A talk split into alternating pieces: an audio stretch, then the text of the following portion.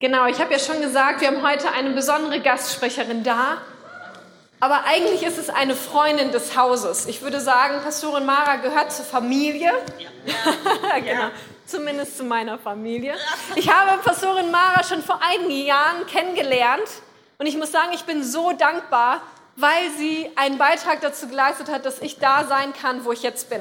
Ja. Und das ist tatsächlich wahr, Mara. So Danke dafür an dich. Aber auch für uns als Gemeinde ist es so eine Ehre, dass sie da ist, weil wir einfach glauben, ja, dass Menschen hier hinstellt, um einfach zu uns zu sprechen. Und das ist der Moment, wo wir auch unser Herz öffnen können und zu sagen, Gott, sprich du zu mir, was du heute sagen möchtest. Und wir wollen, wenn Pastorin Mara jetzt auf die Bühne kommt, lass uns aufstehen, ja, lass uns sie willkommen heißen an diesem Sonntagmorgen.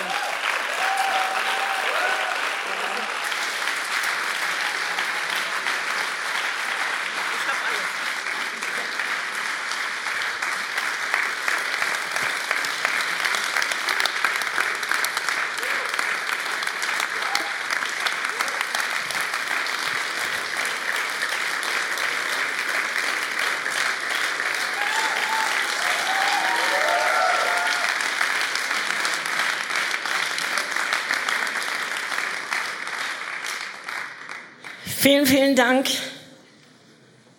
Das war der Vorschuss, richtig? Das war das Vertrauen. Vielen Dank dafür.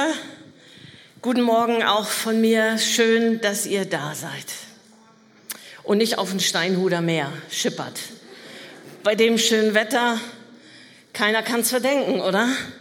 Den letzten Sommertag im April noch ausnutzen, keiner kann es verdenken. Aber eine gute Entscheidung, die ihr da getroffen habt. Weil ich glaube, dass so ein Sonntagmorgen etwas ist, was unser Leben verändern kann. In unserer Gemeinde prägen wir so einen Satz oder eine Frage. Vielleicht ist es genau der Sonntag, der Leben lebensentscheidend verändert. Und vielleicht ist es dein Sonntag an diesem Morgen, dass Gott irgendwo den Schalter in deiner Seele oder auch in deinem Geist neu umswitcht oder umschaltet. Und ich wünsche mir das so sehr und dafür möchte ich beten heute Morgen, dass unser Herz neu ergriffen wird. Dass das, was wir gesungen haben an starken Liedern, dass es mehr ist als ein Lied. Dass es zu einer Realität wird in unserem Leben. Und lasst uns doch noch einmal ganz kurz einfach unsere Augen schließen, unser Herz einstellen auf die Gegenwart von Jesus, der hier ist an diesem Morgen und ihn bitten, dass er zu uns spricht. Jesus, wir danken dir für dich selbst. Danken dir für deine Gegenwart. Danken dir für deine guten Gedanken über uns. Herr, da schiebt sich nichts zwischen uns, sondern deine Liebe ist unerschütterlich. Und dennoch auch manchmal so unbegreiflich, für uns so weit scheint sie manchmal irgendwo verschwunden. Und ich bete da, wo deine Liebe hinter den Wolken ist für Menschen unter uns. Dass diese Liebe heute Morgen neu hervorstrahlt und Bäm, aufleuchtet in unsere Herzen. Und wir danken dir, dass du uns Freiheit bringst, dass du uns Freude bringst, dass du uns Frieden bringst, dass du uns Hoffnung schenkst an diesem Morgen, Jesus. Und so segne du diese Zeit, dieses Wort und danke für deine Gegenwart, die uns das Köstlichste ist, was es gibt in dieser Welt. Danke dafür, Jesus. Amen. Ich habe ein tolles Thema, oder? Frühlingserwachen. So, und äh, es geht nicht um die Schmetterlinge im Bauch bei uns, sondern es geht darum, gestützt auf einen Gedanken, der uns als Gemeinde beschäftigt, auch für dieses Jahr 2018. Der Winter ist vorbei, der Frühling kommt. Die Blumen zeigen sich schon im Land. Und als ich heute Morgen unterwegs war, dann habe ich gedacht, es ist die Realität, wenn der Winter vorbei ist, dann schwirrt einiges um uns herum, was im Winter nicht zu sehen war. so die, die Blumen springen auf, die Knospen und richtig cool, dann verschiedene Viecher, äh, die da dann durch die Luft schwirren, die alle wichtig sind und die wir im Winter nicht sehen und deshalb Frühlingserwachen. Und immer wieder spricht Gott unser Herz an und er sagt, hey, erwache, lass dein Herz erwachen, lass dein Herz so voller Leben und voller Hoffnung sein und ich wünsche mir, dass ich heute Morgen, dass ich dich genau da abhole, beziehungsweise dass der Heilige Geist dich abholt. Und das übersetzt, was auf meinem Herzen ist, einfach übersetzt, das Wort Gottes übersetzt in deine so spezielle Situation hinein. Weißt du, und vielleicht weiß gar keiner davon, aber Jesus weiß davon. Jesus weiß von deiner Situation, von deinen Ängsten, von deinen Zweifeln, von deiner Not, von deinem Leid, von deinen Wunden und auch von deinen Namen. Er weiß es alles. Und wir schauen heute Morgen hinein in ein Buch aus dem ersten Teil der Bibel, aus dem Alten Testament, das Buch Ruth. Und wir werden das nicht ganz durchlesen, es sind zwar nur vier Kapitel, aber ich möchte landen heute Morgen an einem bestimmten Gedanken, nämlich wie, wie kann ich mein Herz dazu bringen, im Leid zu erwachen? Wie kriege ich den Shift hin zwischen, es ist zwar noch nicht so, aber mein Herz ist wach, mein Herz ist lebendig, mein Herz ist voller Hoffnung, mein Herz folgt Jesus, obwohl meine Situation, meine Umstände gar nicht so sind, dass ich gerade jubeln und jauchzen könnte. Weil Hand aufs Herz, das ist doch das Leben, oder? Wir gehen durch taffe Zeiten manchmal. Ruth 1, 1 bis 2. Und es geschah in den Tagen, als die Richter richteten, da entstand eine Hungersnot im Land. Und ein Mann von Bethlehem, Juda, ging hin, um sich im Gebiet von Moab als Fremder aufzuhalten. Er und seine Frau und seine beiden Söhne. Und der Name des Mannes war Elimelech. Und der Name seiner Frau Noemi und die Namen seiner beiden Söhne Machlon und Kilion. Also falls du noch keinen Namen hast für dein Kind, äh, irgendwie Machlon und Kilion, wäre doch mal was. Aber die Bedeutung später, deshalb, du wirst deine Kinder nicht so nennen. Okay. Ephratita aus Bethlehem, Juda, und sie kamen im Gebiet von Moab an und blieben dort. Und ich meine, wir switchen manchmal durch solche Verse doch rüber. Mir geht es genauso. Wir switchen einfach rüber, lesen einfach drüber und normalerweise bleiben wir nicht dabei stehen. Aber wir wollen heute Morgen mal hier zuerst stehen bleiben. Wir sehen, es war eine Hungersnot im Land. Und Bethlehem, es ist ja nicht irgendwie, nichts ist zufällig in der Bibel. Kein Name ist einfach so, sondern Bethlehem heißt Haus des Brotes. Und dann heißt es, fängt dieses Buch Ruth wenig ermutigend an. Es war eine Hungersnot in Bethlehem. Und wer kennt das nicht von uns? Du stehst in so einem Gottesdienst, in so einem Bethlehem, Haus des Brotes, und innerlich hast du eine Hungersnot.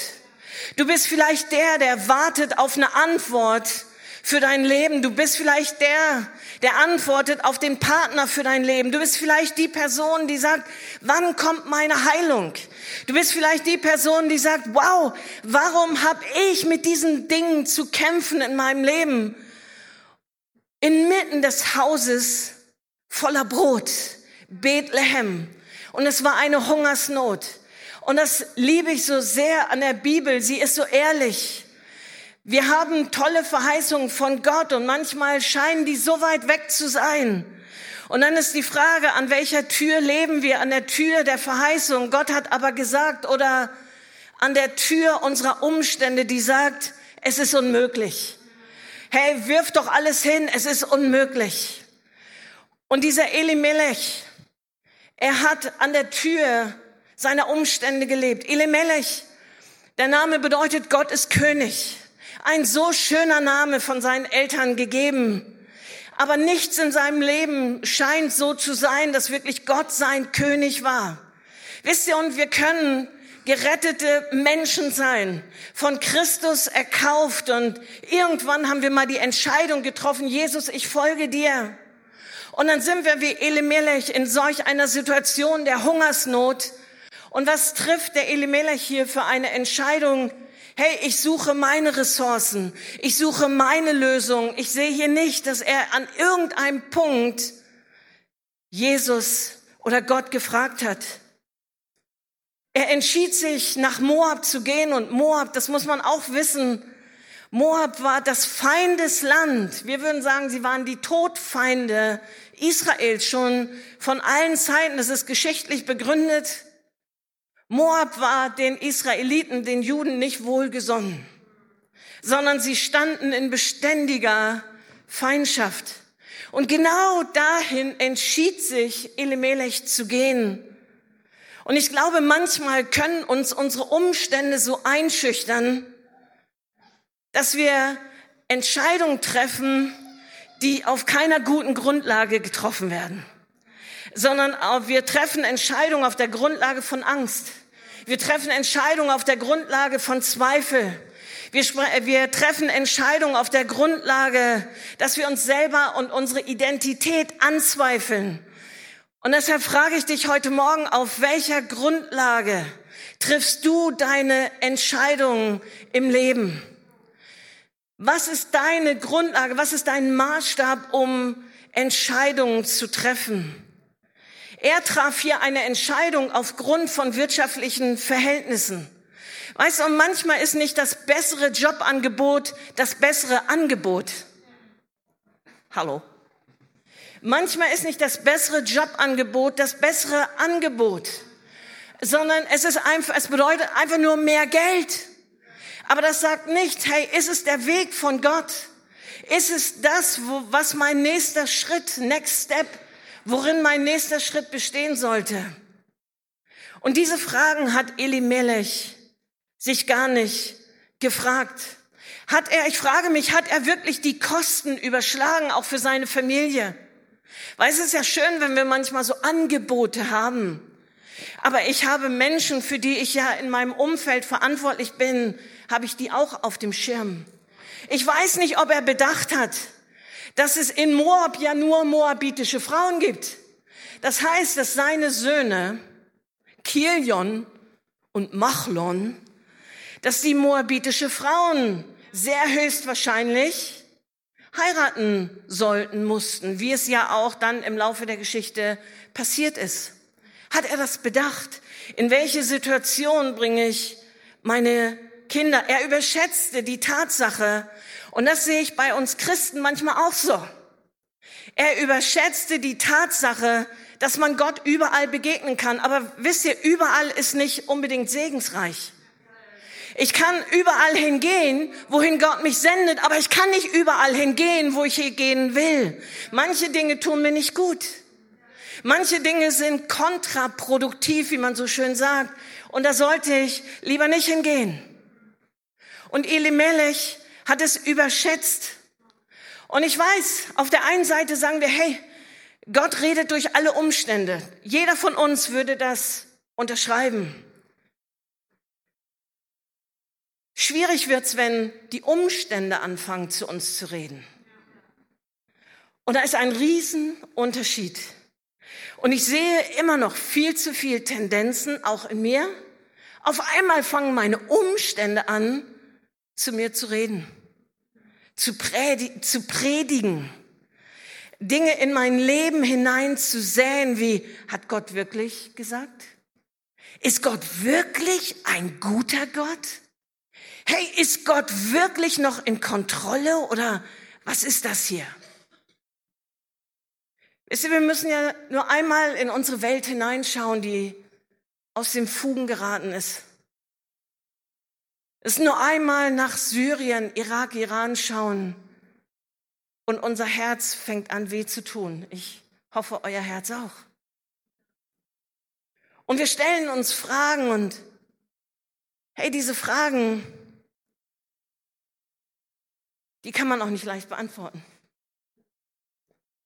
Aber wir müssen uns darüber im Klaren sein, wir leben in einer zerbrochenen Welt. Und jeder von uns hat eine gebrochene Biografie in der einen oder anderen Art und Weise. Du kannst noch so behütet aufwachsen. Du kommst in deinem Leben an einen Punkt, an dem du ganz klare Sachen machen musst mit dem, der dich geschaffen hat. Und deshalb die Umstände, Gott redet durch die Umstände, aber es wäre fatal, wenn die Umstände zu uns reden. Es ist ein Riesenunterschied. Römer 8, Gott dreht alle Dinge in unserem Leben für die, die ihn lieben, zu unserem Besten. Aber die, das ist kein Automatismus. Ja, egal was passiert, egal was ich mache, irgendwie wird es sich schon alles drehen, sondern für die, die ihm vertrauen, für die, die sich an ihn hängen, für die, die sich an ihn wenden, dreht er alles zum Besten. Elimelech sehen wir, er nimmt die Dinge selbst in die Hand und geht in dieses Land Moab. Er hat sich wahrscheinlich gesagt, wir gehen einfach dahin, wo es Brot gibt. Ist ja auch so menschlich. Und manchmal, weiß nicht, wie es dir geht, manchmal verlasse ich mich auch auf mich selbst. Ist im Wunstorf vielleicht anders. In Celle ist es manchmal so. Und dann denke ich, hey, ich hab's alles im Griff. Bis ich an einen Punkt komme, an dem ich merke, ich hab's nicht mehr im Griff. Und der Elimelech, er hat gedacht, hey, ich habe alles im Griff. Und wenn man ein bisschen jetzt, ich habe euch versprochen, ich sage euch die Bedeutung seiner Söhne, Machlon und Kilion, der eine heißt krank und der andere heißt zerbrechlich. Ja, ne? Also, wenn man das so mal liest, dann sage ich auch, oh, wie kann man seine Kinder so nennen? Aber weißt du, das zeigt ja auch so viel von seinem Inneren. Wie hat er das Leben gesehen? Wie hat er das Leben beurteilt? Er hat gesagt, krank und zerbrechlich. Ist mein Leben oder es sind meine Umstände? Ich frage dich heute Morgen, wie beurteilst, wie titulierst du deine Umstände? Darf Gott durch deine Umstände reden oder reden deine Umstände zu dir? Und dann sehen wir der Elimelech und das ist eine herzzerreißende Geschichte. Dieser Elimelech geht dann dort in dieses Land Moab und kurze Zeit danach seine Söhne heiraten dann dort moabitische Frauen und kurze Zeit danach stirbt Elimelech. Warum ist er nochmal nach Moab gegangen, um zu überleben? Und jetzt sehen wir, er ist gestorben. Und damit ist Noemi und damit sind seine Söhne alleine in Moab und die Noemi zusammen mit ihren zwei Schwiegertöchtern Orpa und Ruth. Und jetzt wollen wir uns Orpa an, anschauen. Es kommt dann zu einer Situation und auch da, wenn wir wissen, wie es früher war, war in diesem Moment die ganze wirtschaftliche Versorgung für die Noemi dahin. Ihr Mann ist gestorben, zehn Jahre in Moab, danach sind ihre Söhne verstorben. Und damit war Noemi ganz alleine. Das ist die Situation. Sie ist also alleine mit ihren Schwiegertöchtern Orpa und Ruth. Und dann sagt die Noemi, jetzt gehe ich nach Hause. Ich möchte zu meinem Volk zurück, weil sie gehört haben, jetzt ist wieder Brot in Bethlehem. Und jetzt ist Versorgung da. Und ich gehe nach Hause. Und dann passiert folgende Szene.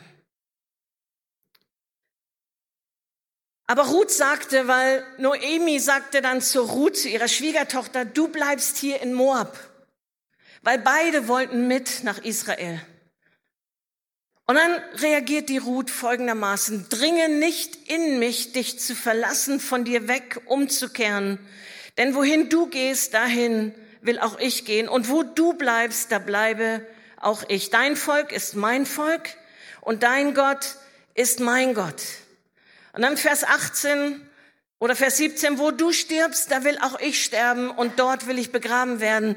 So soll mir der Herr tun und so hinzufügen, nur der Tod soll mich und dich scheiden. Als sie nun sah, dass Ruth fest darauf bestand, mit ihr zu gehen, da ließ sie ab, ihr zuzureden.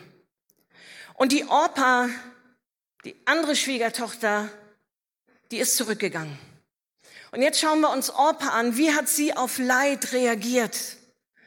Und da finde ich uns in, in unserer menschlichen Reaktion auch immer wieder, bei Schwierigkeiten kehren wir in unser altes, gewohntes Muster zurück.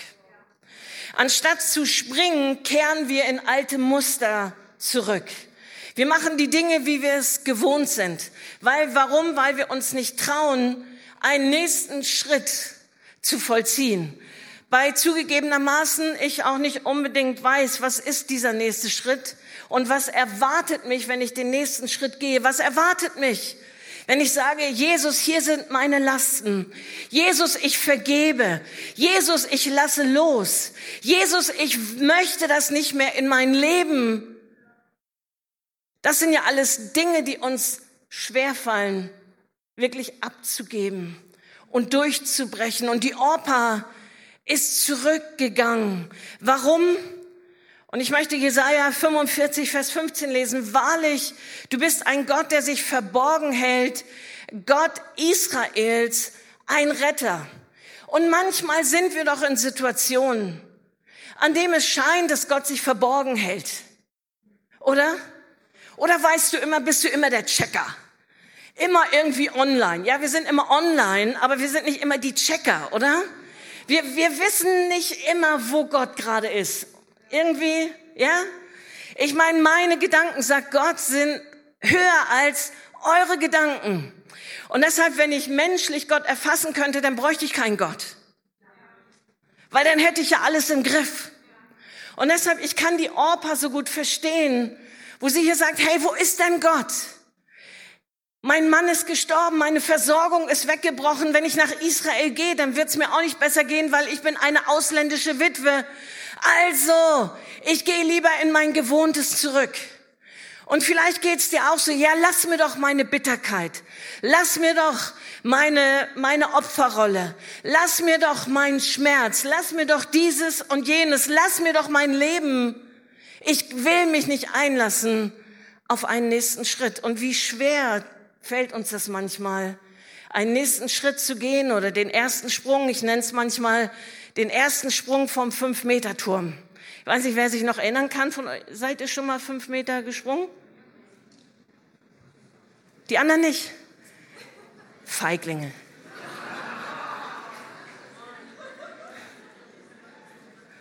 Es wird Sommer, fünf Meter Turm, come on.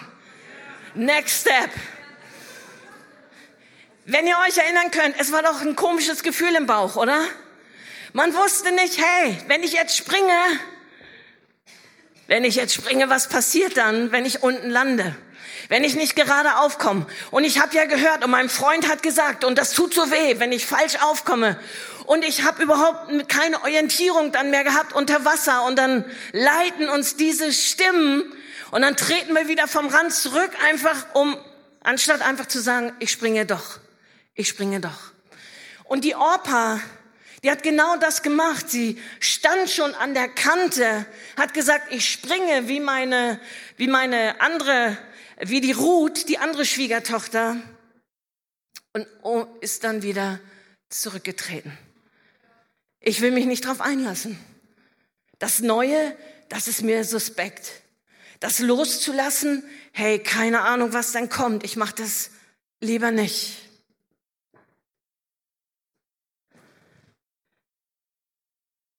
Und manchmal ist es mit Gott auch so. Und ich möchte einfach ein Beispiel nennen aus meinem Leben. Ich habe ja zwei Töchter, ich habe auch zwei Töchter. Heißen nicht Ruth und Orpa. Und mit der kleineren, jüngeren, da waren wir beim Kinderarzt bei so einer U, wie es ja wichtig auch ist, in so einer U. Und dann hat der Arzt einfach so gesagt, naja, ich glaube, Ihr Kind hat ein krankes Herz.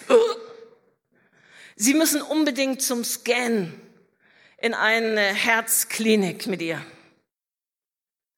Wow, drei Jahre alt war sie, glaube ich. Und dann sind wir zur Uniklinik.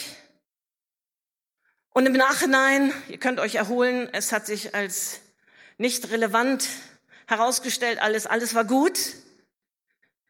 Aber ich habe dann gedacht, in der Situation habe ich gedacht, wie erkläre ich ihr denn das jetzt?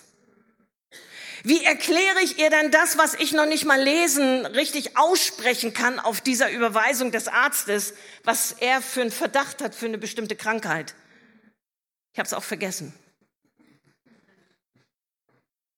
Wie erkläre ich es ihr?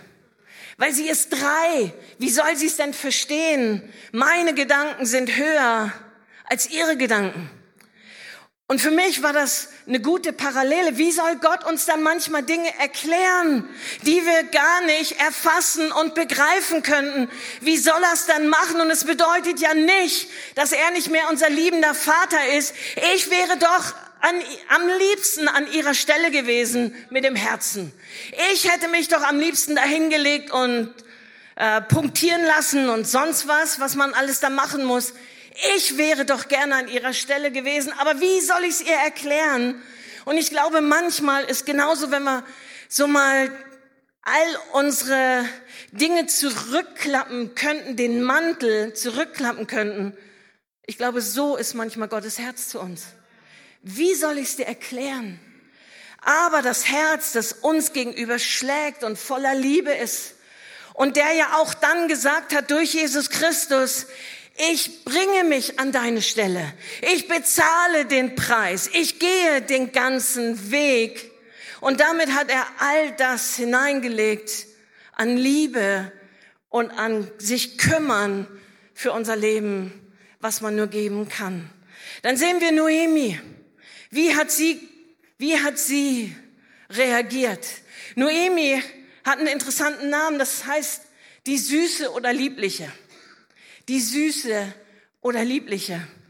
Und dann sehen wir in Vers 1, in Vers 4, 4, Entschuldigung, Kapitel 1, Vers 4, da sehen wir, ja, warum hat Gott meinen Mann genommen? Warum bin ich jetzt hier alleine? Wie soll ich denn überleben in diesem Land? Alles Fragen, die ja sehr mit ihren Umständen zu tun hatten und die ja sehr an ihrer Realität waren. Warum habe ich keine Kinder mehr? Und diese Umstände haben dann angefangen zu ihr zu predigen und sie gab sich dann selber den Namen Mara. Als sie dann nach Hause kam, interessanterweise fragten die Menschen, ist das Noemi?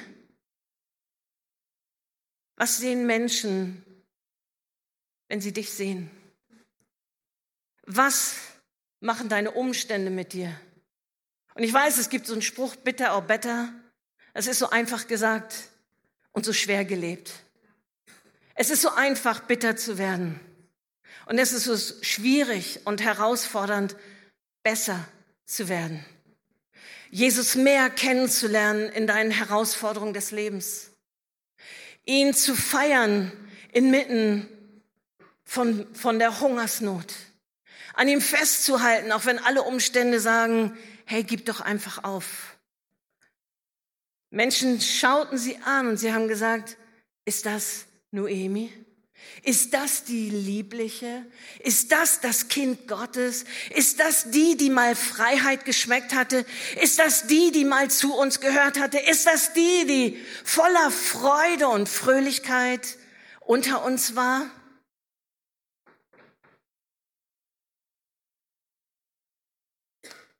Ruth fixiert ihr Leid und definiert sich über, ihren, über ihr Leid. Und sie hat gesagt, nennt mich nicht Noemi, nennt mich Mara. Mara heißt unter anderem Bitterkeit.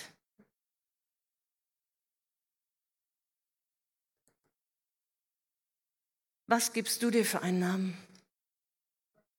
Hey, was ist dein Name?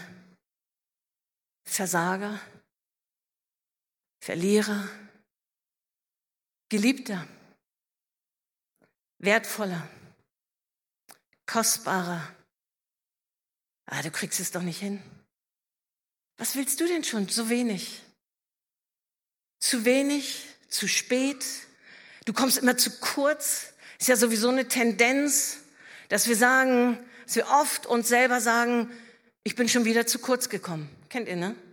Bin schon wieder zu kurz gekommen.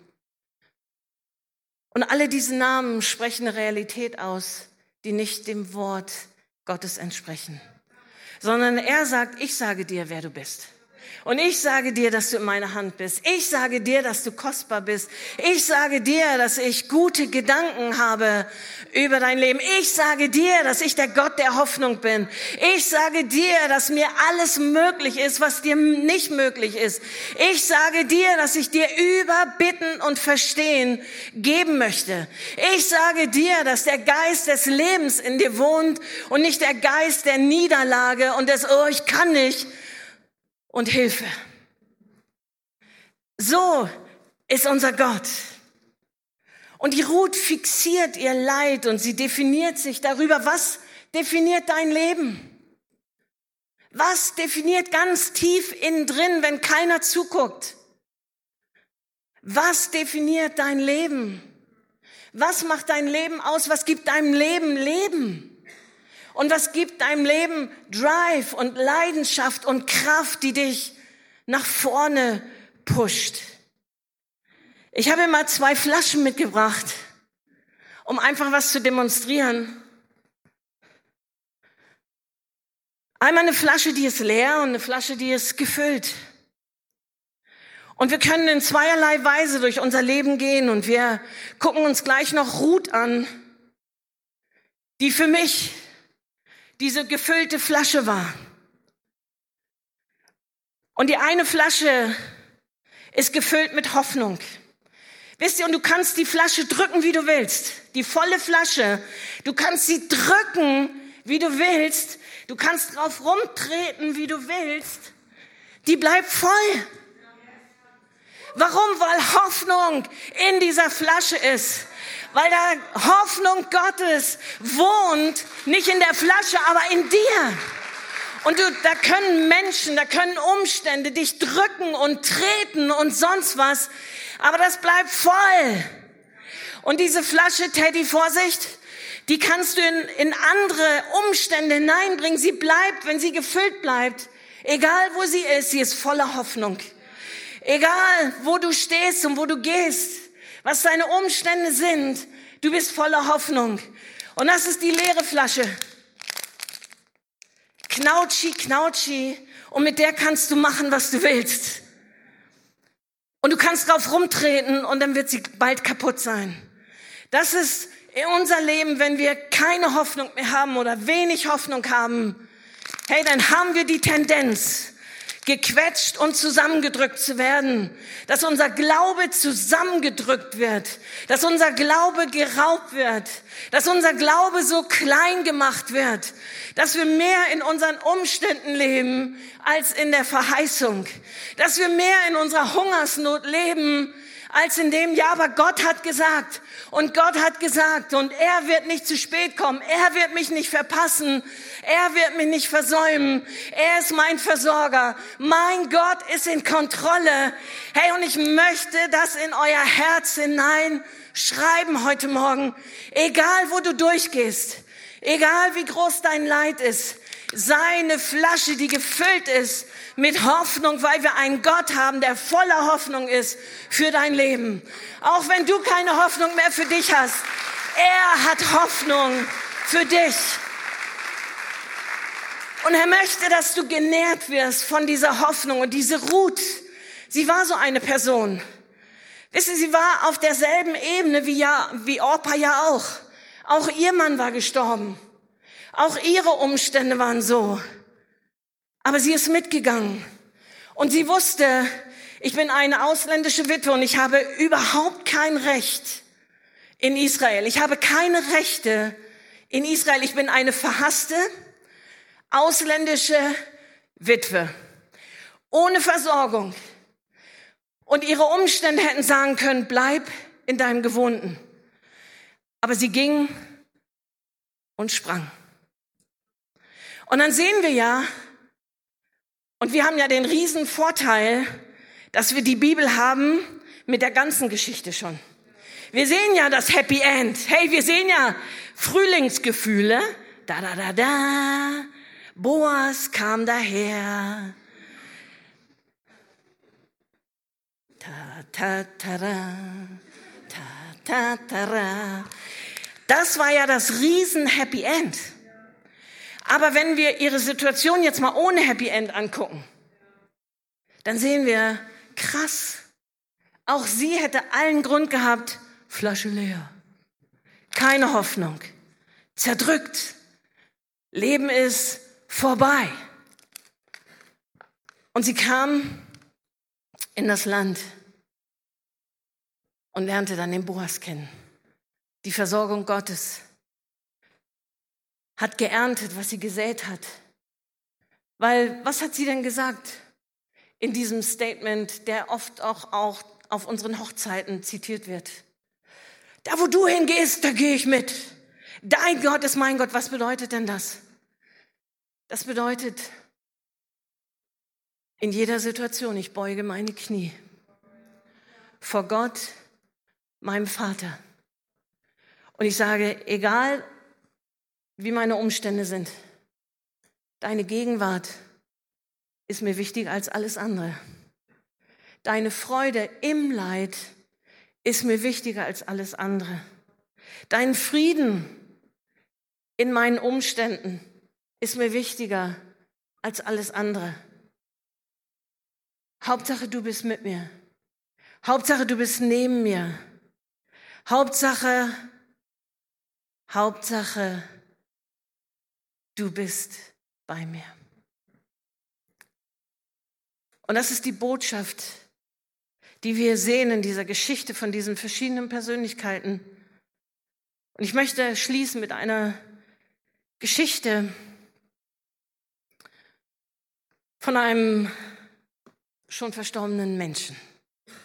Er heißt Horatio Spafford. Kennt ihr nicht, kannte ich vorher auch nicht. Und er war ein, ein Anwalt in Chicago. Und 1871, 300 Menschen haben ihr Leben verloren in diesem Feuer. Und auch er hat in diesem Feuer, weil er auch Immobilienmakler war, er hat alle seine Häuser verloren. Und der größte Verlust war der Verlust seines Sohnes, seines einzigen Sohnes.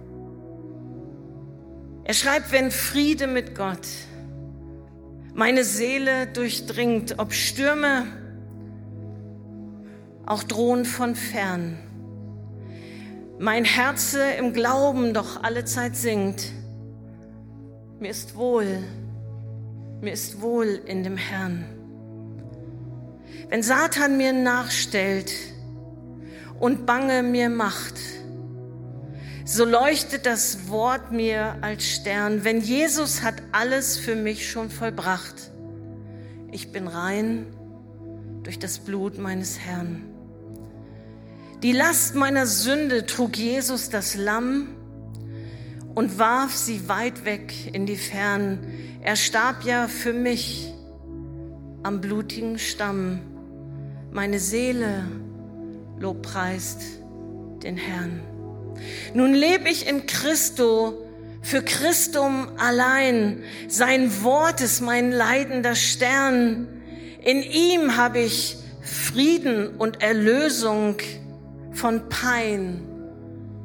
Meine Seele ist selig im Herrn.